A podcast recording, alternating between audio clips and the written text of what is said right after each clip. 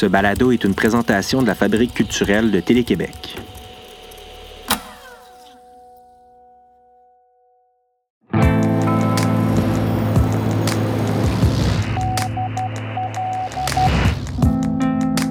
Au milieu des ténèbres, la plus humble veilleuse brille comme un phare. Depuis notre studio solitaire du Vieux Elmer, vous écoutez Signal Nocturne.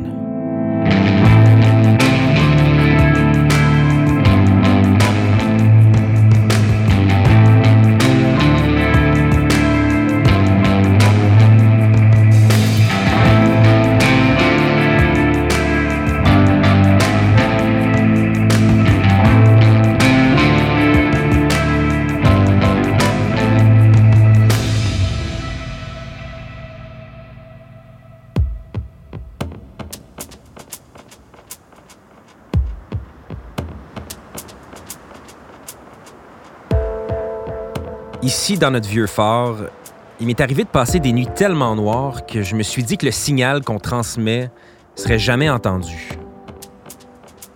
J'avais l'impression qu'en étant aussi loin de tout le monde et des lumières de la ville, que même si je criais à plein poumon, il n'y a personne qui aurait remarqué. À force d'être loin du feu de l'action, disons que le fret peut te pogner les os. Puis dernièrement, je sais pas, on dirait que les nuits arrêtent pas de s'allonger, même si l'été approche. Mais depuis quelques jours, il y a des choses extraordinaires qui se passent. C'est comme si tous les messages qu'on lance à la mer avaient fini par accoster sur les milliers d'îles désertes dans les villes et les villages de la province. Comme des ampoules qui flottent sur le Saint-Laurent, la Saint-Maurice ou la Mistassini. Quand mon collègue François et moi, on s'est rendu compte qu'il y avait quelqu'un au bout de la ligne qui recevait notre signal, ça a comme rallumé quelque chose en nous. François vous le dira pas parce qu'il parle pas beaucoup, mais les nuits ont commencé à passer pas mal plus vite. Ça fait que plus que jamais ce soir, on est là pour essayer de vous envoyer un peu de lumière le temps que la crise passe. Vous allez entendre l'artiste et comédien Alexandre Castonguay vous raconter une histoire touchante tirée de Courir l'Amérique, un spectacle inspiré de l'œuvre de Serge Bouchard et de Marie-Christine Lévesque. On va faire le saut de quelques millénaires avec Antioche de Sarah Berthiaume, avec Sarah Laurando dans le rôle d'Antigone. Et l'auteur, poète et performeur David Goudreau nous fera vivre les hauts et les bas de ses aventures du titre perdu. Je vous promets aussi un moment lumineux avec Marie Tifo et la voix rassurante de Paul Hébert. On commence en montant la rivière des Outaouais en passant par le Témis pour se rendre au cœur de la BTB. Dans un sous-sol de Rouen-Noranda, très loin du Katsou, Alexandre Castonguay s'est installé avec Louis, le fils de sa blonde, pour nous offrir un extrait du spectacle Courir l'Amérique qu'il a créé avec Patrice Dubois et Soleil Launière.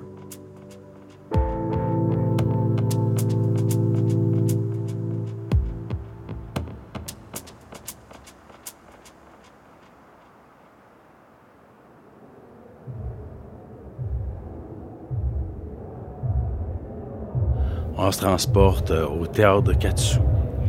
La salle est pleine. Euh, dans la salle, il y a Serge Bouchard et Marie-Christine Lévesque, les auteurs de Elles ont fait l'Amérique et Ils ont couru l'Amérique. Les trois comédiens principaux, ben, depuis le début, essayent de, de se raconter, de se raconter à partir des personnages historiques qui n'ont pas fait les grands livres d'histoire scolaire qu'on a mis de côté. Et puis, mon personnage tente désespérément d'en trouver un qui. duquel il peut vraiment s'approcher, puis duquel il peut parler. Fait que ça commence demain.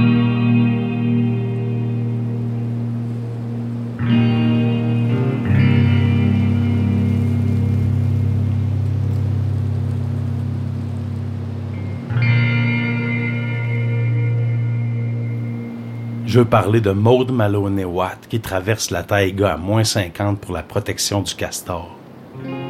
Je veux parler de Mina Benson Hubbard qui cartographie le Labrador in a man's world. Je veux parler de Marie Brazo. Parce que quand je lis sur elle, je pense beaucoup à ma grand-mère.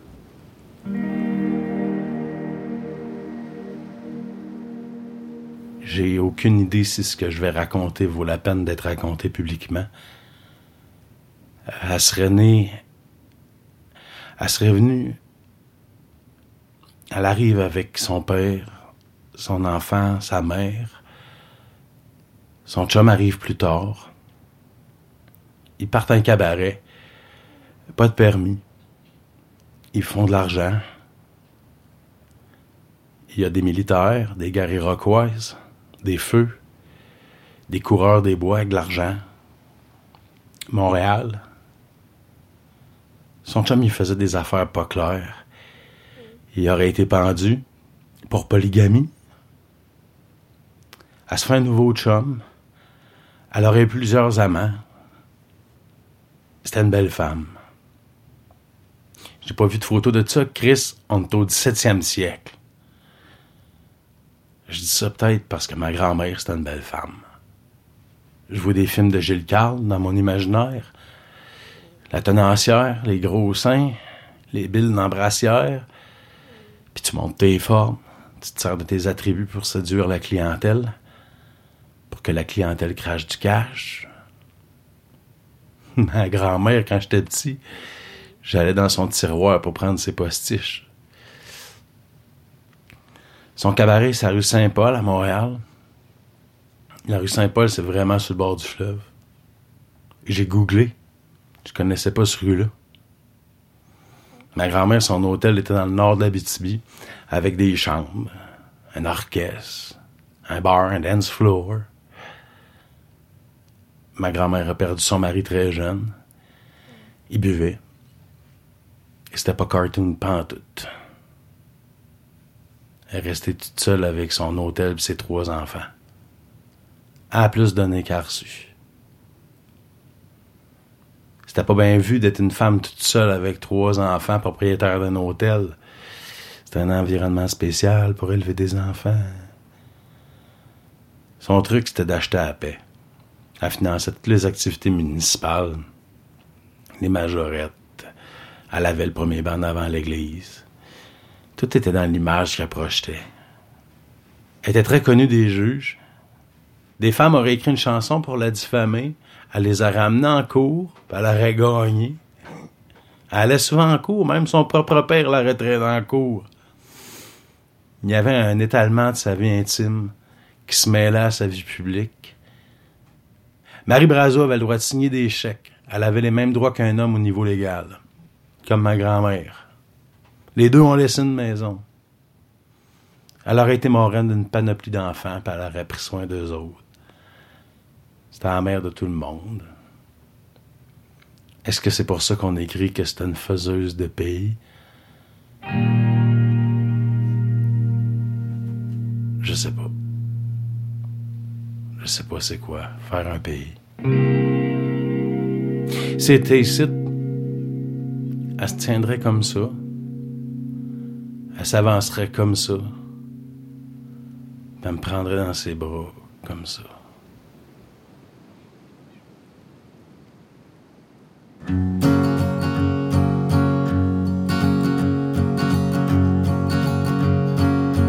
Tu trouves que Montréal, ça manque de poésie, on voit pas les étoiles. En Abitibi, puis que tu te vois mal vivre dans un trois et demi, loin des nuits boréales, dans la poussière et le bruit. Mais tu sais la beauté se cache un peu partout, il faut l'apprivoiser. pour qu'elle vienne jusqu'à nous. Toi, quand vient le mois d'août, tu cueilles les framboises. Moi, je chante à genoux, là où les chemins se croisent. Je voudrais surtout pas renier ma patrie, à Rouen-Noranda sont tous mes vieux amis. Mais ici sur mon île, sur mon coin de gazon, je ne suis pas en exil, je suis à la maison. T'as mis ben des années à retaper ton bateau. Moi, j'étais ben magané. Et mon cœur prenait l'eau. Là, tu passes tes jours sur le lac au Témis. Moi, j'ai trouvé l'amour à taverne chez Baptiste. Mais là, faut raccrocher. Ouais, tu te lèves demain matin, le troupeau vient manger. Puis les interurbains, ça vient qu'à coûter cher. Ben non, ça me dérange pas. Je te rappelle demain soir. On se parlera des émissions à Radio-Canada, de tes rénovations ou ben des élections aux États. On a complété ce voyage à Rouen avec Philippe B et sa pièce Interurbain. C'est tiré de l'album La Grande Nuit vidéo. Je vous conseille de vous rendre sur lafabriqueculturelle.tv pour visionner en vidéo cette session enregistrée au Boating Club de Laval. C'est un ancien club nautique érigé en 1889. J'ai l'impression d'avoir trouvé une pépite d'or dans les archives de Radio-Québec quand je suis tombé sur une entrevue de Paul Hébert, un géant du théâtre qui nous a quittés en 2017 à l'âge vénérable de 92 ans. En 1987, Paul Hébert était sur le plateau de l'émission Station Soleil pour répondre aux questions de sa collègue Marie Tifo. C'est la même année où les deux acteurs ont joué dans l'adaptation au cinéma des Fous de bassin d'Anne Hébert. Vous rendez-vous compte que dans ma vie, avec vous, ça a toujours été une première pour moi. C'est une première ce soir, première C'est entrevue. Euh, la première pièce de théâtre que j'ai vue, c'était avec vous, au petit séminaire de Chicoutimi, dans l'auberge des morts subites, faisait le diable. Là, vous étiez drôle, par exemple. oui. Et puis, euh, mes premiers pas au théâtre, ben, c'est grâce à vous. Puis, Ah, euh, les Dieu. premiers pas de plusieurs personnes, Ghislain Tremblay, Oui, Rémi oui, Girard, oui, tout ce monde-là. Euh, ma première pièce, Le temps d'une vie, c'est vous qui m'aviez distribué là-dedans. Moi, je voudrais vous, demander si vous êtes conscient que vous avez d'avoir été euh, une sorte de maître pour toute une génération d'acteurs. Oh mon Dieu, c'est beaucoup, c'est beaucoup. non, non, j'ai été, je- j'espère avoir, avoir été un bon équipier, un bon compagnon. J'aime les acteurs, j'aime le théâtre, j'aime le travail en équipe et j'espère avoir été euh, présent euh, dans ce qu'on entreprenait. Mais c'est plus que ça. Ce que je veux vous faire dire, c'est plus que ça. Parce que quand vous êtes arrivé dans notre petite ville avec votre passion puis votre amour du théâtre, ben nous autres, tout de suite après, là, toute la gang, on est partis puis on est allé dans les écoles de théâtre. vous rendez-vous compte de la responsabilité que vous avez? Ah, mais vous étiez merveilleux. Monsieur le. Coryphée. Ouais. C'était extraordinaire. C'est une production que j'oublierai jamais. Avec des parapluies, hein, des balançoires et des parapluies. Mais c'était votre passion, c'était votre, votre, votre plaisir Oui. de, de, de nous, de nous rencontrer, puis votre joie, puis de votre espèce de, de- de façon de parler du théâtre, nous autres, qui nous Pour a... moi, c'est un monde merveilleux, le théâtre. C'est c'est une des entreprises les plus honnêtes qui existent, le contact avec le public. Mais dans une pièce de théâtre, les gens peuvent toujours dire non ou oui, et réagissent immédiatement. Euh, c'est jamais préfabriqué. Ouais, mais moi, C'est beau, ça. euh, c'est bien beau. C'est ça, le théâtre. Oui, oui. c'est avec ces mots-là, d'ailleurs, que vous nous avez conquis.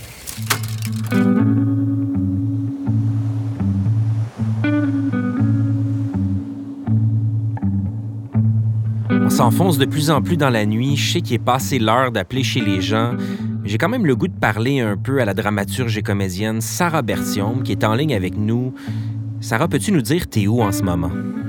Euh, là, je vous parle de, ma chambre qui est un peu devenue mon notre bureau de travail euh, à mon chum et moi. Donc, c'est mon je, je, je travaille dans mon lit. Mon petit est couché dans sa chambre à l'autre bout de la maison. Il vient juste de s'endormir. et mon chum est en train de travailler, de prendre quelques heures de travail. Et donc, je suis voilà en direct de mon lit de la rue Villeray. Puis là, peux-tu nous parler de ton Antigone? Ça raconte quoi, Antioche? Euh, oui, Antioche, c'est une pièce que j'ai écrite pour, pour, pour les adolescents à l'invitation du, du, théâtre Bluff. Donc, ils m'ont donné une carte blanche ce que j'avais à faire, c'était en fait d'écrire un show avec des personnages féminins forts, qui est un peu euh, quelque chose que j'aime faire euh, de toute mhm. façon. Euh, et puis, donc, en me demandant ce que, ce que j'avais à dire aux adolescents, j'avais envie de travailler à partir de cette figure-là d'Antigone, qui est une figure qui m'a beaucoup, beaucoup marqué. moi, j'ai fait une formation de, comédienne, donc à l'école de théâtre, c'est c'est carrément la scène qui a été mon entrée à l'école, puis ma, ma scène de Katsu, ma sortie d'école. Donc, c'est vraiment un personnage qui m'a qui m'a suivi tout du long. Et c'est pour moi l'héroïne euh, adolescente par excellence. C'est vraiment une figure de révolte qui a traversé les âges puis qui, qui, a été reprise par toutes sortes d'auteurs euh, euh, à travers le temps. à nous, il en a fait une version. bref, on a fait une version. Donc, c'est vraiment une figure qui parle à différentes époques. Et là, on s'apprête à plonger avec Sarah Laurando dans le rôle d'Antigone. Peux-tu nous situer un peu où on est dans la pièce avant de, de sauter là-dedans? Oui, alors il y a deux extraits de la pièce qu'on va faire. La première, euh, le premier extrait, c'est euh, un extrait où euh, elle, présente les deux autres personnages qui sont un duo mère-fille, donc la mère Inès et la fille Jade, qui sont toutes les deux isolées dans leur maison, qui ont chacune un peu leur chambre, leur monde, et qui sont toutes les deux révoltées à leur manière, je dirais. Donc c'est ça. Et par la suite, le deuxième extrait se passe dans la deuxième partie de la pièce, euh, alors qu'on est euh, carrément euh, à Antioche, donc à la frontière entre la Turquie et la Syrie. et il vient de se passer un affrontement un peu mythologique, je dirais, entre la mère et la fille sur leur destin respectif. Jade et sa mère sont deux lignes parallèles qui coexistent dans la maison. Comme deux lignes de métro, deux trajets de bus, deux chemins de fer, avec chacune ses zones, chacune ses horaires. Le jour, la mère de Jade est une femme normale, une femme bien intégrée à la vie occidentale, une femme ordinaire, une femme euh, séparée, une collègue, une mère. Mais la nuit, ça s'effrite. La nuit, la mère de Jade veille. Elle s'enferme dans sa chambre et se change en mystère derrière sa porte close. La nuit, la mère de Jade est insomniaque.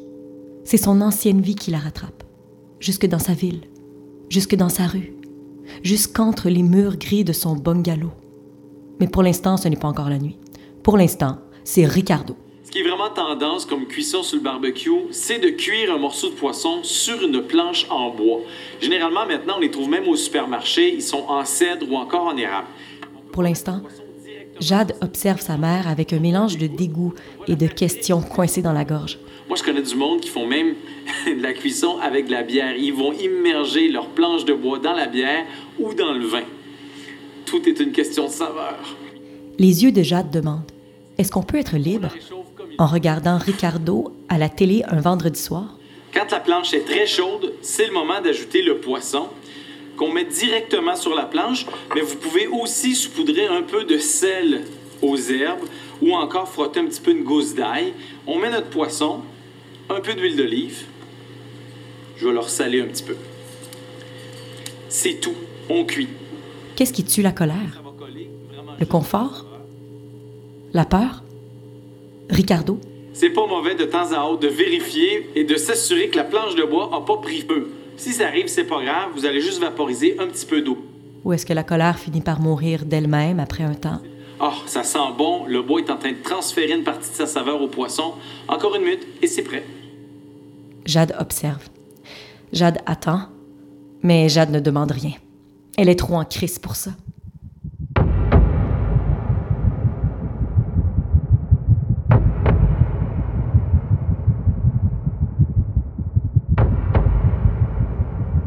Je reprends mon souffle, couché en étoile sur l'asphalte de la station-service. Du coin de l'œil, je vois Jade puis sa mère qui sont étendues plus loin ensemble. Elles sont belles, on dirait les deux cadavres de mes frères entretués. Puis tout d'un coup, je sens un regard sur moi. Je lève les yeux au ciel, puis je les vois. mes dieux, penchés sur le flanc de l'Olympe, à m'observer. Qu'est-ce qu'ils me veulent donc? Puis là, ça arrive. Ce que j'attends depuis 2500 ans. Il y en a un qui me fait un clin d'œil, puis de sa grosse voix de Dieu, il me dit Fille, on sait que personne s'est occupé de ta dépouille parce que t'es morte emmurée. Mais là, ça fait assez longtemps. C'est bon. Tu peux y aller. Oh my God. Ça y est. C'est l'heure du miracle, de la grande libération. Puis là, le sol s'ouvre devant moi, puis un escalier qui apparaît. Un grand escalier de marbre en colimaçon, 2500 marches qui mènent direct au centre de la terre, dans les enfers, là où toute ma famille m'attend. Mes deux frères entretués, mon père aux yeux crevés, ma mère pendue, mon chum aimant qui s'est ouvert le ventre pour moi, toute ma gang de morts qui m'attendent en bas. OK, j'y vais. Je pose un pied sur la première marche, puis sur la deuxième, puis la troisième, puis tout à coup, je me dis non. Qu'est-ce que j'irais faire là-bas dans le fond? Ma place, c'est ici, dans les tragédies, avec les filles en crise, les Jade, les Inès, puis toutes les autres qui ont le courage de se dresser contre leur cité. C'est pour ça que je suis C'est pour ça que je suis encore dans des pièces, même 2500 ans après. Parce que le monde a besoin de filles en crise. Pour libérer la parole, pour causer des catharsis, pour que la révolte arrive puis que les choses finissent par changer. Fait que je remonte les trois marches d'une prête. Je me tourne vers le ciel, je fixe les dieux en pleine face, puis je leur crie Hey Finalement, j'aime mieux rester ici Puis en une seconde, le sol se referme devant moi, puis les dieux repartent sur leur Olympe, un peu fâchés. Puis finalement, je me rends compte que je suis pas dans une tragédie. Parce que ma vie peut continuer. Et avant de partir ailleurs, dans un autre temps, une autre pièce, sous d'autres cieux, je décide de faire mes adieux. Je fais un nœud dans ma toge et grimpe à la cime d'un arbre. Puis, je vide mes poches au-dessus d'Antioche et une pluie de jujubes se met à tomber. Verre surette, réglisse mauve, bouteille de coke, anneau de pêche, fraises sauvages, grenouilles vertes, tranches de melon, baies suédoises, raisins sûrs, gummy bears, baleines farcies, framboises lunaires. Et ça tombe, et c'est beau, et le sol devient comme recouvert de joyaux, et ça pleut et ça brille. C'est comme si, pour une fois, c'était encore l'époque de la route de la soie.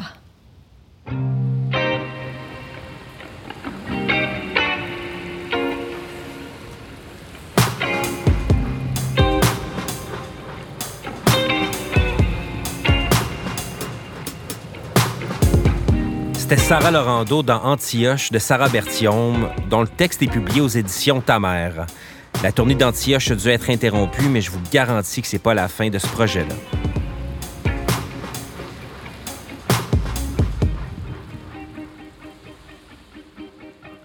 Une autre tournée qui a dû être complètement reconfigurée, c'est Au bout de ta langue, humour debout et poésie drette de David Goudreau. On sort ici un peu de l'univers théâtral dans lequel on baigne depuis un moment pour donner la parole à un des auteurs les plus lus au Québec. David est un artiste et un être humain hors du commun à qui ça m'a fait vraiment beaucoup de bien de parler dans les premiers soubresauts de la crise.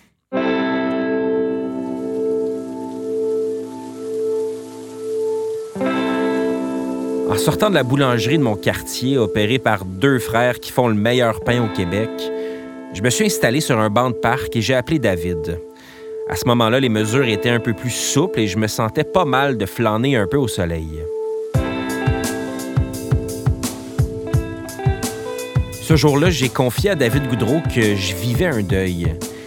L'émission à laquelle je l'invitais à performer, celle que vous écoutez en ce moment, devait être rebaptisée à la veille de sa première diffusion. Sans trop rentrer dans les détails, mon collègue François et moi, on trouvait que ce serait logique de vous présenter Phare de nuit, une émission de nuit diffusée depuis un phare. Mais le lendemain, un grand blond qui avait jadis un show sournois a décidé de créer l'émission Un phare dans la nuit. Bref, par empathie, David Goudreau m'a raconté une tranche de vie, peut-être pour me consoler. Et ce soir, plutôt que de vous présenter un extrait de son spectacle Au bout de ta langue, humour debout et poésie drette, le poète nous fait cadeau d'un tout nouveau texte. Ici David Goudreau, écrivain confiné sur les ondes de signal nocturne. C'est une grande souffrance que je vais soulager avec vous aujourd'hui en vous racontant les aventures du titre perdu.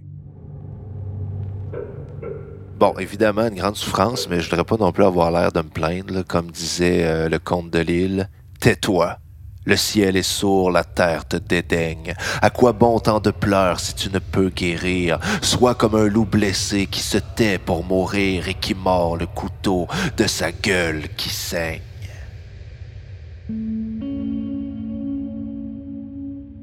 Bon, là, c'est un peu intense comme départ. évidemment que je ne veux pas non plus euh, m'édenter euh, devant vous, mais euh, c'est quand même une histoire fascinante et troublante qui m'est arrivée, en fait, cette histoire de titre perdu. En fait, c'est mon dernier roman que vous avez probablement tous lu dans un état d'extase exceptionnel.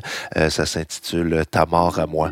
Sauf que ça s'intitulait pas du tout Ta mort à moi au début. J'avais trouvé un titre, moi je trouvais ça vraiment génial en fait. Hein. c'est comme, euh, je pense que c'est Paulin hein, qui disait le titre, c'est le plus important, le reste va suivre. Puis c'est quand même ça, euh, notre accroche pour aller euh, chercher les lecteurs. Puis moi, j'avais eu une espèce d'épiphanie, j'avais eu cette idée pour le titre. en fait, comme le disait si bien Paul Valéry par rapport au vers en poésie, les dieux gracieusement nous donnent rien pour tel premier vers, mais c'est à nous de façonner le second, etc. Donc, moi, j'avais l'impression d'avoir eu un bon flash avec le titre Les amours propres. Mais ce que je faisais, moi, c'est que je faisais sauter le trait d'union. Donc, euh, ça permettait d'avoir deux, trois niveaux de sens. Hein. Donc, évidemment, l'amour propre, comme on l'entend, mais aussi les amours propres dans le sens de se protéger les uns des autres. Hein. C'est drôle en temps de, confinement de, parler de ça, mais c'était quand même ça l'idée. Donc, euh, surtout quand on, connaît le roman, donc on sait que le personnage principal qui veut pas s'attacher à personne, qui est vraiment un peu euh, isolé, qui se protège de tout le monde, donc qui, même va avoir un amour unique, absolument idéalisé, fantasmé. On est presque dans l'érotomanie. Donc, euh, le titre est vraiment il allait bien avec euh, le roman, donc Les Amours propres. Et là, je me dis, bon, oui, c'est un bon flash, c'est bon, mais est-ce que c'est si original que ça? Je vais aller vérifier. Et là, moi, je me lance dans des recherches euh, Google et compagnie, et je découvre que, euh, merveilleux, il n'y a même pas une chanson d'un obscur groupe rock français des années 80 qui s'appelle Les Amours propres. c'est pas le titre d'aucun album, mais c'est le titre d'aucun roman. Il n'y a jamais aucun roman qui s'est intitulé Les Amours propres. Alors, merveilleux c'est mon titre de travail. Euh, j'ouvre mon document Word sous ce titre et je travaille mon roman à tous les jours comme un acharné pendant près de deux ans. Je travaille avec ce titre-là en tête, Les Amours propres, je le vois. J'ai même déjà une idée de couverture. Je voulais que euh, le livre soit blanc avec un cœur stylisé pour qu'on se tâche les mains euh, lorsqu'on lit Les Amours propres. Et là, le livre, avec le temps, allait devenir sale. Et là, ça allait faire euh, un clash intéressant entre le titre Les Amours propres, un livre blanc qui se salit. Donc, vraiment, tout était là. J'avais vraiment tout en tête. Et j'arrive au bout, finalement, du manuscrit. Après, voilà, deux ans de travail. Je suis prêt à l'envoyer à mon éditrice. Et là, je me dis, bon, ben, je vais vérifier hein, pour être sûr que c'est toujours euh, de mise, finalement, que personne, euh, comme dans les années 60, 70, 80, 90 ou 2000, personne euh, n'a eu l'idée d'intituler son œuvre Les Amours propres. Je google la patente et patauf, un coup de patte d'un mon chum, je tombe sur un livre d'Olivier Auroy qui publie L'amour propre sans trait d'union.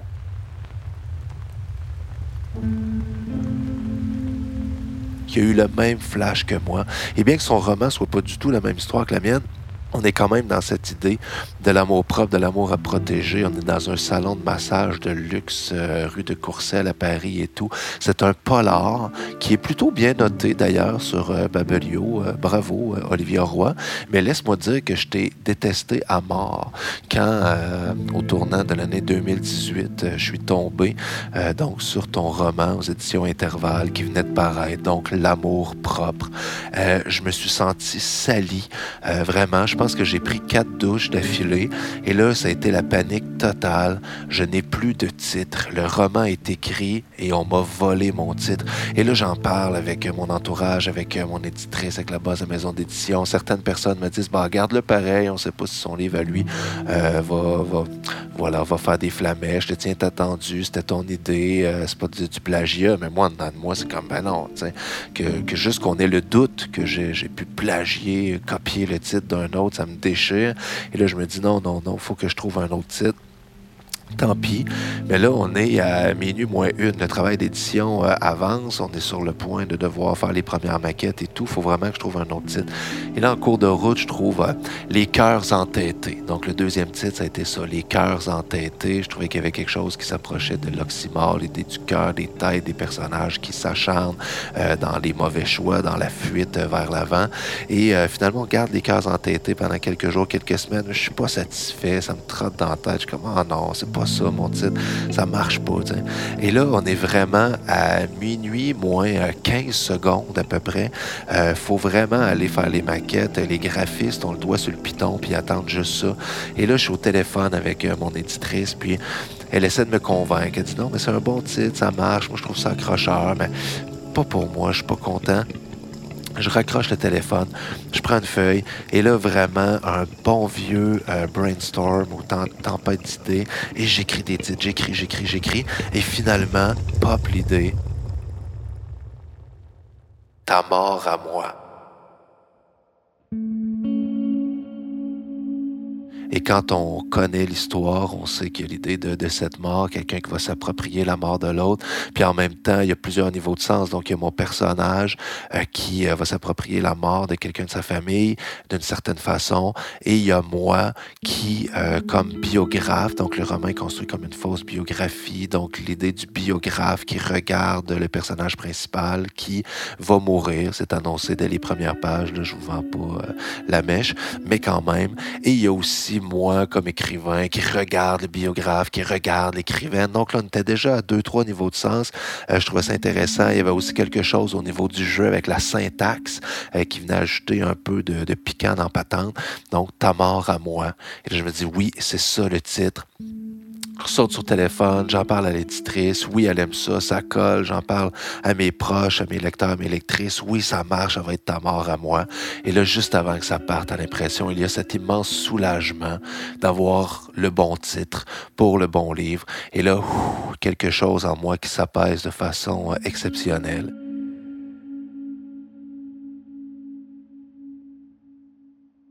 Une année plus tard, en 2019, je retourne fouiller sur Internet et pour le plaisir de la chose, pour me faire souffrir un peu, je retourne voir les amours propres et là, ta ta ta ta, j'ai été vengé car Olivier Roy s'est lui-même fait copier son titre qu'il m'avait copié de façon probablement inconsciente par Sylvie Lebihan, qui publie Amour propre en faisant sauter le trait d'union elle aussi aux éditions euh, La Thèse. Et là, ça, je trouve ça très, très drôle. Je me dis bravo, une chance que j'ai pas publié sous ce titre-là parce que non seulement il y en avait déjà un, mais maintenant il y en aurait deux.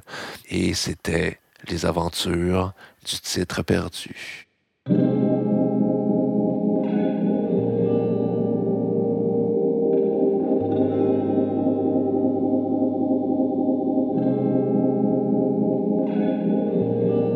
Un gros merci à David Goudreau qui reprendra la route en 2020-2021 avec son spectacle Au bout de ta langue, humour debout et poésie drette.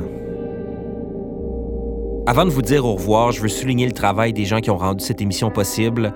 François Larivière à la technique, à l'habillage sonore et à la musique, Stephen Boivin à la musique, François Desrochers et Nadine Deschamps de Télé-Québec, Outaouais-Laurentide, la rédactrice en chef Jeanne Dompierre, Lady Mestre Sophie Richard et Elena Babova-Yureva aux archives. Je veux aussi remercier Nicolas Gendron, Pierre-Antoine Lafonsimard et Sophie Cadieux pour leur aide précieuse dans ce projet. Je m'appelle Julien Morissette. Bonne nuit.